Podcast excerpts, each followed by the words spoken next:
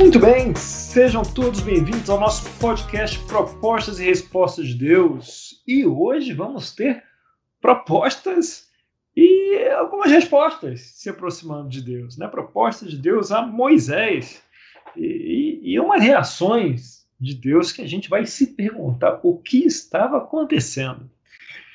Lembrando que no prefácio nós vimos, né? Gênesis, nós vimos que o prefácio introduz a ideia de ver o mundo com novas lentes, né? não a lente que era habituada naquele tempo. Mas nós vimos que a criação era boa e que éramos convidados a confiar na história. Mas vimos lá que no início isso era difícil, pois as pessoas estavam cheias de medos e inseguranças, até que Deus encontra a família de Abrão, né?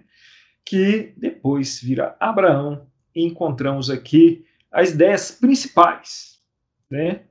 É, é, que formarão a identidade do povo de Deus. Então, com a família de Abraão, a gente sai do prefácio e entra na introdução, a introdução às Escrituras. Era uma família que entendia de confiança, de amor, de auto-sacrifício, ainda que no caminho dessem as suas cabeçadas.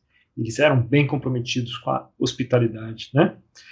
A gente também viu caras como Jacó, pouquinho de José que tiveram problemas com a história, mas que no fim acabaram como principais personagens aí, né? Jacó como pai da nação de Israel. Então, vamos entrar aqui em Êxodo e o material que a gente vai abordar, grande maioria dele, vem do produzido pelo é, rabino David Forman e também pelo Martin Salomon no seu podcast Bema. Vou começar com uma passagem bem simbólica aqui em Êxodo 3, no verso 9 ao 11. Então lá, a Pati, com sua voz melodiosa e suave, vai ler para nós essa passagem. Pois agora o clamor dos israelitas chegou a mim, e tenho visto como os egípcios os oprimem. Vá, pois, agora. Eu o envio ao Faraó para tirar do Egito o meu povo, os israelitas. Moisés, porém, respondeu a Deus: Quem sou eu para apresentar-me ao Faraó e tirar os israelitas do Egito? Não é melodiosa? Adoro ouvir essa voz. então, agora corta 80 anos atrás. O que aconteceu 80 anos atrás disso? Desse momento aqui? Quem estava nascendo 80 anos atrás? Moisés, né? Moisés estava nascendo há 80 anos atrás. Ele era um hebreu, nascido de pais hebreus. Os pais dele se chamavam Joquebed, que não era o nome do pai, era o nome da mãe, e An, Anrão, Anrão, não é? é Joquebed significa glória a Yahvé, e Anrão significa o povo exaltado, nomes bem hebraicos, né? Ele foi colocado na cestinha porque havia um decreto do faraó para matar todos os recém-nascidos. E, e Joquebed, é, ele depois que Moisés aí tinha acho que uns dois ou três meses, colocou ele na cestinha e deixou lá preso nos, nos galhos lá no rio, né? Perto da onde a, a, a filha do faraó ia às águas. É, e sabemos que a filha do faraó encontra lá nas águas e ela sabe imediatamente que Moisés era um bebê hebreu. Como que ela descobriu que aquele bebezinho era um bebê hebreu? Porque ele era circuncidado. Muito bom, querido, brilhante. E, e mais, na verdade, é curioso que no filme Os Dez Mandamentos do Charles Heston, não é? quando ela pega lá, ela fala que ela reconhece pelo jeito que dobraram os paninhos em volta dele porque naquele tempo o pessoal, a indústria do cinema tinha é, é muito cuidado para falar de, das partes mais íntimas, né? É, mas obviamente não foi por causa disso, né? Ela olhou para o bebê lá e falou: ah, um bebê hebreu, né? É, e aí ele então tem esse histórico hebreu, mas ele é criado em que estilo? Ele é criado no estilo hebraico ou é criado no estilo egípcio? Egípcio, hebraico. hebraico. Moisés foi criado no estilo hebraico pelo, pelo faraó. Egípcio. Não, certamente se ele foi encontrado pela filha do faraó, uhum. Ele foi criado após os dois meses Aham. no estilo egípcio. Ah, Mas antes dos dois meses, vocês falando de antes dos dois meses. ah, então, Estilo hebraico. ou seja, ele ganhou o seu primeiro quilo no estilo hebraico. Exatamente. Tá bom. E os demais no estilo egípcio. Será que ele lembra da, da fase hebraica da infância dele? Ah, bom, difícil. Fala aí, Vinícius. Aqui, na verdade, tem a parte do, do, do período de amamentação, né?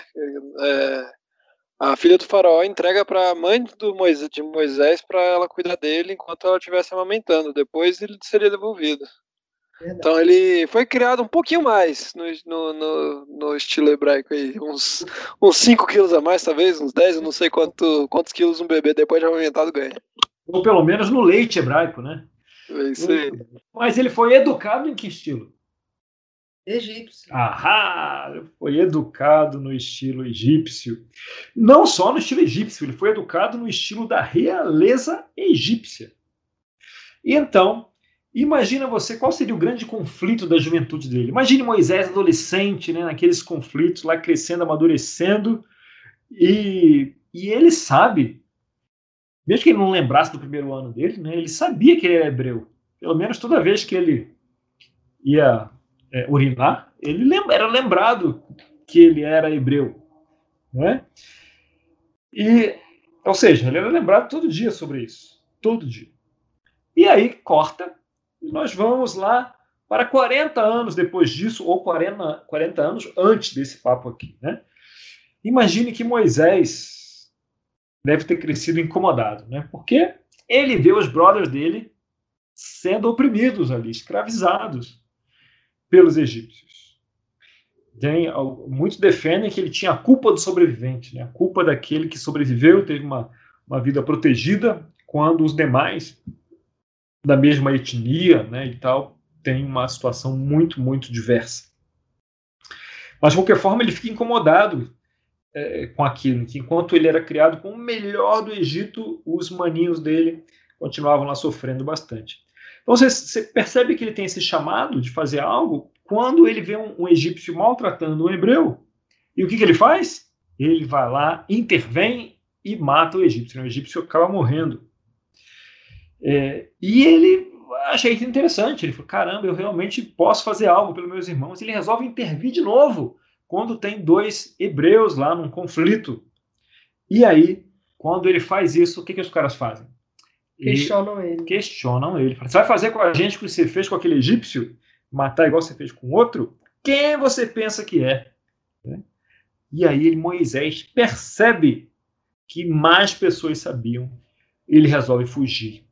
E ele some por 40 anos. Vai trabalhar como pastor lá para Jetro. Né? E nesse período ele casa com a filha de Jetro, né? Zípora. E nesses 40 anos, o que Moisés ficou fazendo? O que, que Moisés ficou fazendo nesses 40 anos? Cuidando das ovelhas. Cuidando das ovelhas, Deixa eu crescer pensando na vida. A gente sabe o que Moisés não ficou fazendo. Moisés não ficou meditando nas escrituras. Porque ele não tinha escrito ainda as escrituras. Então, isso, sem dúvida, Moisés não ficou fazendo. E Às finalmente, Às vezes ele estava meditando no que havia de ser as escrituras. Pois é, e ele nem sabia direito quem era Deus. Ele- provavelmente ele já tinha ouvido falar de Yahvé, né? É, sendo criado lá pelos egípcios, talvez tenha sido educado lá sobre a cultura hebraica. É, talvez Jetro tenha explicado alguma coisa, mas de qualquer forma, provavelmente foi algo bem superficial, né? Ali. É, ele não cresceu e não foi educado à moda hebraica. Então ele não foi educado ouvindo as histórias dos patriarcas nem ouvindo o que Deus fez em relação aos patriarcas. Ele não conhece a, a, o folclore ali, né, da cultura hebraica. Ele conhece o folclore da cultura egípcia. Provavelmente ele sabe por alto algo da, da, da cultura hebraica. E aí, quando a gente percebe isso, que ele que essa é uma cultura estranha para ele até, ah, dá para entender um pouco mais como Moisés reagiu quando quando Deus aparece para ele, né? Em Êxodo, é, a gente viu lá no começo, né? uh, Deus ouviu o clamor e aí responde Moisés a Deus: Quem sou eu para apresentar-me ao Faraó e tirar os israelitas do Egito? Tipo, sou Deus. Quem sou eu para fazer isso? Eu nem conheço direito a história deles. E aí, esse papo todo vai culminar lá em Êxodo 4, 10, que diz assim: Disse, porém, Moisés ao Senhor: Ó Senhor, nunca tive facilidade para falar, nem no passado, nem agora que falaste a teu servo. Não consigo falar bem. É, ele fica argumentando com Deus sobre isso. Nunca tive facilidade para falar. Alguns dizem que Moisés era gago, mas na verdade não dá para saber, né? Que era gago. Ele só, só diz que nunca tinha facilidade para falar. Quantas pessoas vocês conhecem que não são gagas, mas quando elas precisam falar diante de outros, elas falam: Eu não sei falar, eu não tenho facilidade para falar. Areta. Não é? Quantos? Quantos? Não é? Então. Mas eu acho que isso aí é, é charminho, Areta. Você deve falar bem pra caramba. Será que era charminho de Moisés também? Acho que era charminho de Moisés. Charminho de Moisés também. Né? Não dá para dizer, podia até ser, né? mas não dá para dizer. Provavelmente, Moisés, quando tinha lá no treinamento egípcio a oportunidade de falar diante dos outros, né? ele devia ter dificuldade de falar diante de um público ali, ficava nervoso, tinha medo do palco, sei lá. Alguma... Não tinha seu curso para fazer. Ele não tinha um curso de, é, do palestrante inesquecível para fazer, né? Então, é, ele tinha essa, tinha essa dificuldade. E é. a gente vê Moisés nessa Ainda... crise. David tá falando. Fala, David. Ainda mais de um tema que ele não dominava, né? Exato, né? Ele defendeu os hebreus, e não entendia nada disso, né? diante do faraó, que sempre ele era o, não é, adotado ali, né? Então ia ser difícil a beça. E pedir para tirar os hebreus, que era a principal força de trabalho ali do, do Egito, do Egito do faraó, que contava com eles. Imagina quão inapropriado Moisés se sentia. E ainda assim, naquela crise de identidade de Moisés. Quem era ele, afinal de contas? Circuncidado, claro, no corpo, mas educado na cultura egípcia. Enfim, a gente conhece a história e ele decide ir. Né? Deus fala: Não, vou trazer seu irmão aqui e tal. Ele decide ir. Mas enquanto ele está indo, acontece um evento ainda mais estranho lá, que está lá em Êxodo 4, no capítulo 24. Versículo 24. É, capítulo 4, verso 24 até o 28. Ele vai encontrar. Numa hospedaria ao longo do caminho, o Senhor foi ao encontro de Moisés e procurou matá-lo. Mas Zípora pegou uma pedra afiada, cortou o prepúcio de seu filho e tocou os pés de Moisés e disse: Você para mim um marido de sangue. Ela disse: Marido de sangue, referindo-se à circuncisão. Nessa ocasião, o Senhor o deixou. Então o Senhor disse a Arão: Vá ao deserto encontrar-se com Moisés. Ele foi, encontrou-se com Moisés no monte de Deus e o saudou com um beijo. Moisés contou a Arão tudo que o Senhor lhe tinha mandado dizer. E também falou-lhe de todos os sinais miraculosos que lhe havia ordenado realizar. História curiosa essa, né? Então ele está indo encontrar o irmão dele, e numa hospedaria o Senhor vai ao encontro de Moisés e procurou matá-lo. E aí Zípora pegou uma pedra afiada, cortou o prepúcio de seu filho, imagina uma cirurgia feita às pressas, e tocou os pés de Moisés. Os pés era um nome, um eufemismo para outra parte do corpo masculino, onde havia a circuncisão de Moisés também, né? Então ele pega aquele prepúcio cortado ali vermelhinho ainda e toca a circuncisão de Moisés ali. E nessa ocasião o Senhor o deixa, né? Então, que história. Entendeu aí o que aconteceu? Uhum. Como Zípora sabia o que tinha que fazer? Não sei não. Porque parece que ela foi bem precisa, né? Uhum. Nesse negócio. Foi absolutamente precisa. Foi lá, pegou uma pedra afiada, não só precisa com as mãos, mas precisa com a mente também. E, e mais, vou ter, vou, voltar um pouco, por que, que o filho de Moisés não era circuncidado? Yeah. Uhum. Por, por que Moisés não circuncidou o filho? Isso só ressalta a questão da crise de identidade de Moisés.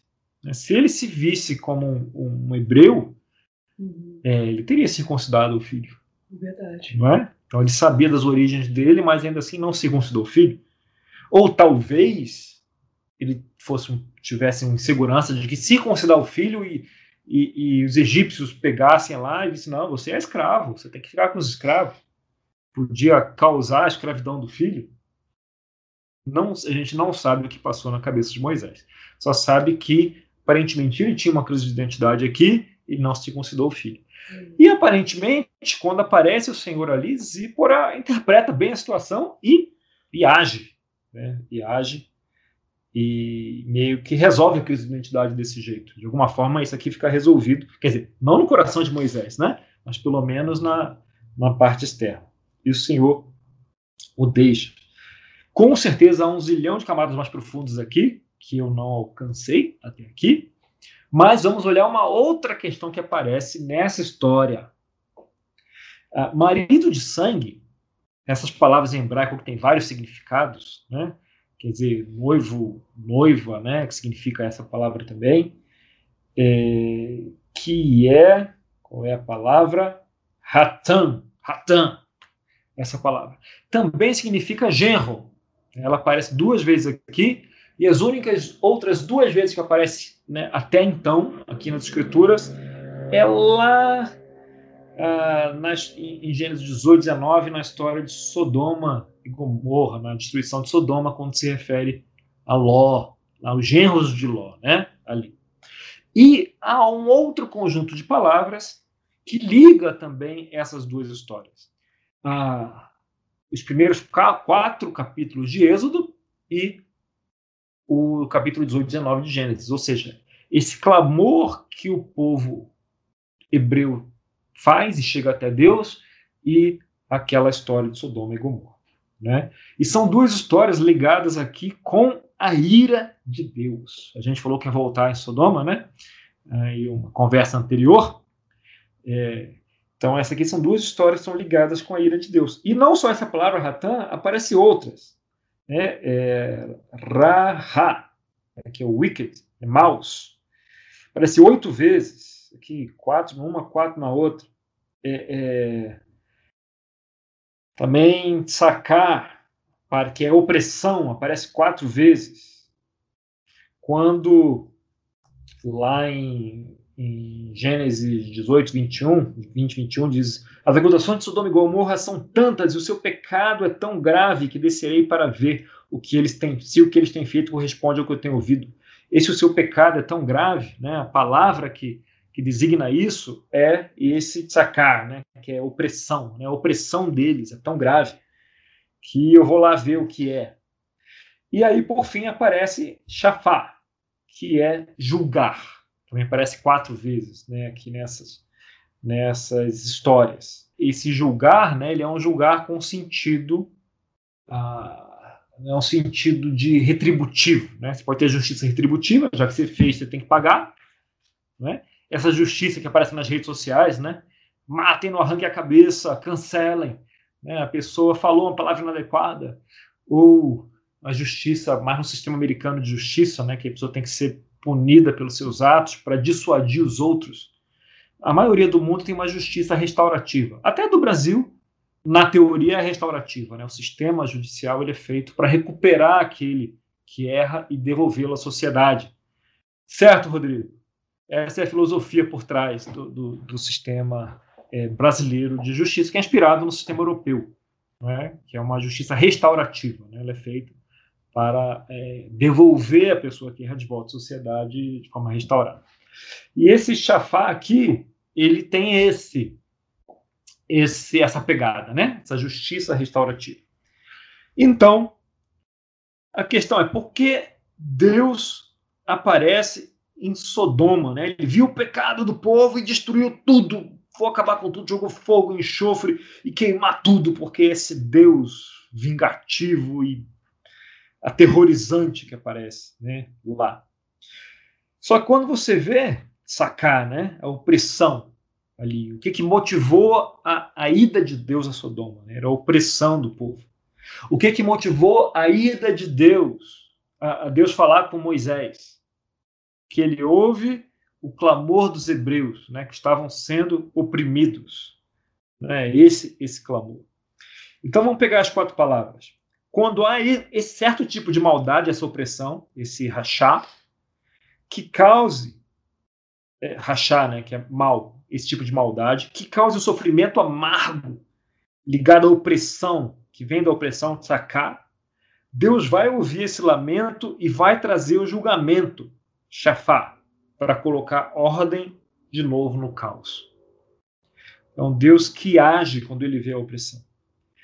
Mais na frente, em Êxodo, lá em Êxodo 22, 22 a 24, tem um, tem um verso interessante que a gente vai ver é, alusões no futuro. Não prejudiquem as viúvas nem os órfãos, porque se o fizerem e eles clamarem a mim, eu certamente atenderei ao seu clamor. Com grande ira matarei vocês à espada. Suas mulheres ficarão viúvas e os seus filhos órfãos. Nossa. Bish, não prejudiquem as viúvas nem os órfãos, que são pessoas mais frágeis, né, mais vulneráveis por natureza, né, próprio inerente à condição delas. Porque se fizerem e eles clamarem a mim, suas esposas viúvas e seus filhos órfãos. Né? Você vê a resposta de Deus à opressão. E você vê essa preocupação com as viúvas e os órfãos, até no chamado à igreja, né, depois de Jesus, de cuidar das viúvas e dos órfãos. E não cuidar das viúvas e dos órfãos sendo um pecado por omissão. Né? Então, é, é, Deus age quando ele vê esse tipo de sofrimento. Alguém vulnerável sendo oprimido. Né? Então, isso para, acontece conosco também. A gente experimenta um pouquinho disso. Você tem um, um é, você tem um filho é, e você vê um filho fazendo algo errado. Imagina você tem, é, a gente tem duas filhas, né? E quando elas mais jovens, elas tinham alguns conflitos que uma, assim, agia contra o outro para ferir, né? É, é, no início, bem pequenas até fisicamente, depois pararam com isso, mas ainda ficou vontade de ferir verbalmente, né? Teve muitos conflitos aí durante um bom, bom tempo. Hoje tem menos, mas foi muito forte. E, é, e quando os pais veem isso, você vai intervir, vai julgar. Mas qual é o seu objetivo? É punir ou é restaurar? Né? Restaurar a relação, restaurar. Às vezes você até chega com uma disciplina, né? vai, vai deixar um castigo, fazer uma disciplina, mas qual é o objetivo? Né? Que a criança aprenda e você restaure a harmonia. E quando há uma punição com raiva, né? Caramba, eu já falei, pá, uma punição com raiva, aí é só a punição, né? Aí não é a punição, uh, não, é uma, não estamos emulando a Deus quando há uma punição com raiva. Agora, quando há uma disciplina restaurativa, aí sim, né? É como Deus é, age. Disciplina restaurativa. Então, é, você vê, essas duas histórias estão ligadas aqui. Então, Deus agiu com Sodoma. Pô, mas ele destruiu toda a cidade. E aí a gente lembra de, da conversa de Abraão, né? Mas se tiverem cinco justos, né? dez justos, que é 40, 30, 20, tá? Uhum. Né? 10. Porque para acabar com a opressão que aquelas pessoas estavam fazendo, e a gente não tem ideia é, é, profundamente né, de qual era o tipo de coisa, mas a, com a opressão que aquele povo estava fazendo, uhum.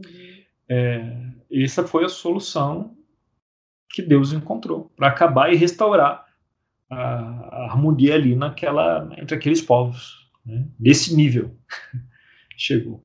Assim como com o egípcio, né? Com os, com os, egípcios, que vai chegar, a gente sabe, né? Que vai escalar ao ponto de morrerem os primogênitos. Porque o faraó não deixou antes disso. Né? Não, não, não deixou o povo sair antes disso, que era o povo que estava sendo oprimido. Se o faraó se convencesse na quinta, na sexta, sétima praga, não ia chegar nesse ponto. Mas foi o que foi necessário para os oprimidos deixarem de ser oprimidos. Então se vê duas histórias ligadas né? uhum. aí. Com o que? Deus trazendo o julgamento restaurativo para libertar os oprimidos, né? Que clamaram aí. No caso dos judeus, oprimidos que clamaram a ele. Tá? Então, voltando aqui à nossa história, lá em, em Êxodo 5. Depois Moisés vai lá, encontra Arão e vai falar com o faraó. E o faraó não atende Moisés e ainda aumenta o fardo dos hebreus. E os hebreus vão reclamar com ele. E Moisés fica chateado. Então, aqui em Êxodo 5, ele diz assim: Moisés voltou-se para o Senhor e perguntou: Senhor, por que maltrataste este povo? Afinal, por que me enviaste? Desde que me dirigi ao Faraó para falar em teu nome, ele tem maltratado este povo, e tu, de modo algum, libertaste o teu povo. Então, desde que me dirigi ao Faraó, ele piorou, tem maltratado mais o povo, e tu não libertaste este povo. Pô, Deus, me ajuda aqui, você me chamou, afinal, eu nem queria vir. Né? Você me chamou até aqui, olha o resultado só. E aí Deus fala com ele, que ele vai fazer um pouco, depois manda ele, ele falar com os israelitas ali. Êxodo 6. Êxodo 6, verso 6 a 8.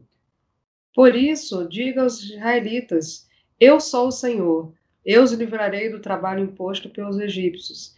Eu os libertarei da escravidão e os resgatarei com braço forte e com poderosos atos de juízo. Eu os farei meu povo e serei o Deus de vocês. Então vocês saberão que eu sou o Senhor, o seu Deus, que os livra do trabalho imposto pelos egípcios. Eu os farei entrar na terra que, com a mão levantada, jurei que daria a Abraão, a Isaque e a Jacó. Eu a darei a vocês como propriedade. Eu sou o Senhor. Palavras bonitas, né? Mas quando ele falou isso para os israelitas, o que aconteceu? Moisés declarou isso aos israelitas mas eles não lhe deram ouvidos, por causa da angústia e da cruel escravidão que sofriam. Foi um discurso bonitão, né? É, é, para os israelitas, mas eles estavam tão agoniados e não deram a menor bola para ele. Falou: oh, você só causou problema para a gente. Da última vez, você falou com Moisés, com o faraó lá, e quem se deu mal foi a gente, não foi você, não. Então, amigo, corta esse papo aí. E aí, é, Moisés né? Tá, tá ali agoniado. E aí no verso 11, uh, Deus diz assim: Vá dizer ao faraó, rei do Egito, que deixe os israelitas saírem do país. Moisés, porém, disse na presença do Senhor: Se os israelitas não me dão ouvidos, como me ouvirá o faraó? Ainda mais que não tenho facilidade para falar. Então Moisés está um tanto inseguro aqui, né?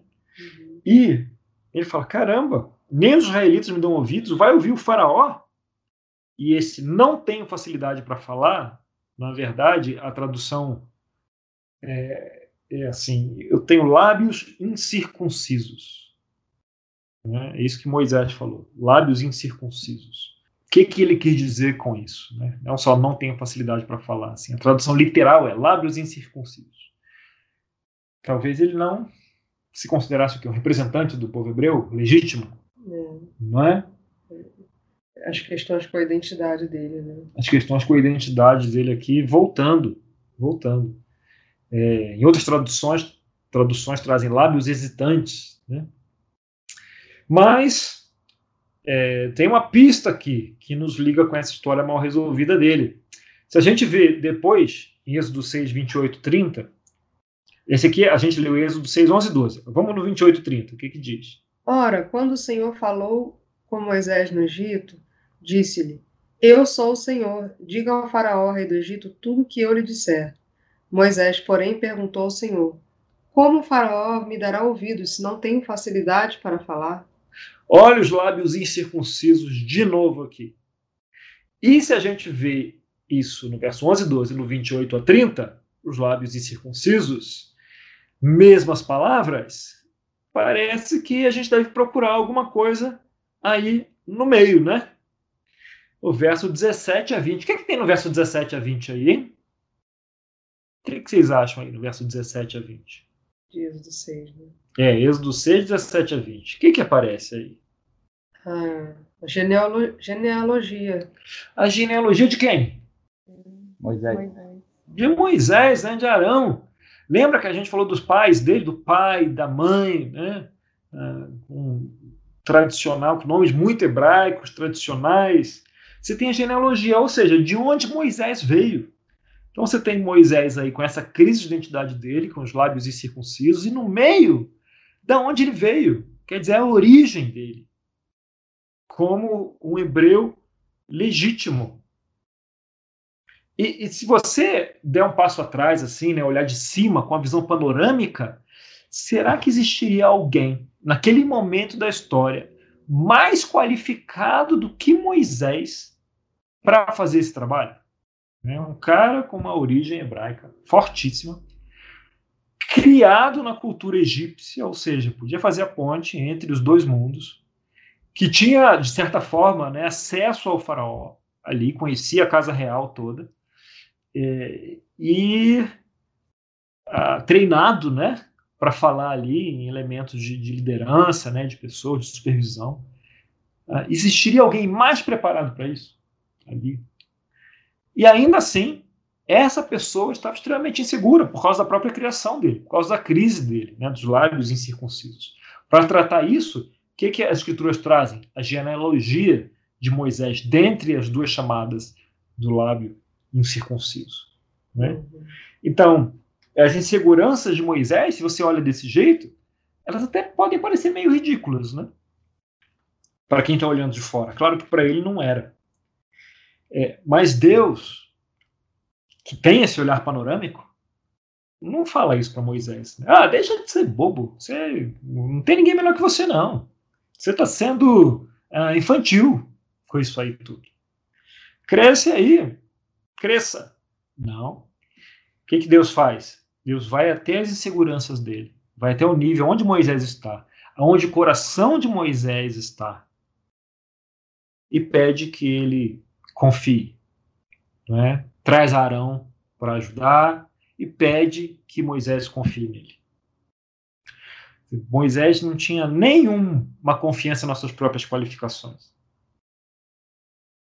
E como nós, eventualmente, não temos confiança nas nossas qualificações e nos sentimos tão inadequados para realizar algumas missões. Mas Deus não pede que a gente tenha confiança nisso. Ele quer a disponibilidade e a confiança de Moisés. E Moisés ficou, sim, muito disponível e, e foi se tornando né, muito confiante também.